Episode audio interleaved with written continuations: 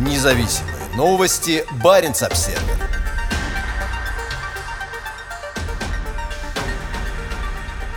После предупреждения Кремля российская «Новая газета» приостанавливает работу. Одно из ведущих российских независимых изданий «Новая газета» объявила в понедельник о приостановке своей деятельности до окончания российской войны в Украине. Независимая газета, редактор которой Дмитрий Муратов в прошлом году получил Нобелевскую премию мира, заявила, что приняла такое решение после двух предупреждений от Роскомнадзора, органа государственной цензуры. Третье предупреждение приведет к отзыву лицензии СМИ. Официальной причиной для предупреждения стало отсутствие маркировки НКО иностранных агентов в материалах издания, но широко распространено мнение, что предупреждения являются реакцией на то, как новая газета освещает вторжение. Мы получили еще одно предупреждение Роскомнадзора. После этого мы приостанавливаем выпуск газеты на сайте, в сетях и на бумаге до окончания специальной операции на территории Украины, написала газета в своем телеграм-канале. После вторжения в Украину в феврале в России усилились репрессии в отношении независимых СМИ и гражданского общества. Журналам запрещено публиковать данные, которых нет в официальных правительственных источниках, а за нарушение новых правил редакторам и СМИ грозит тюремное заключение заключения сроком до 15 лет. Большинство независимых российских СМИ были вынуждены покинуть страну, но «Новая газета» пыталась продолжать освещать события изнутри и привлекать внимание к нападкам Кремля на свободу СМИ, оставляя пустые страницы вместо информации, которую ей не разрешено печатать. «Новая газета» – одно из старейших и наиболее уважаемых независимых российских СМИ. Шесть ее журналистов погибли в результате покушений, которые, по словам издания и правозащитников, связаны с освещением газеты проблем коррупции и нарушений прав человека, особенно в неспокойной Чечне на российском Северном Кавказе.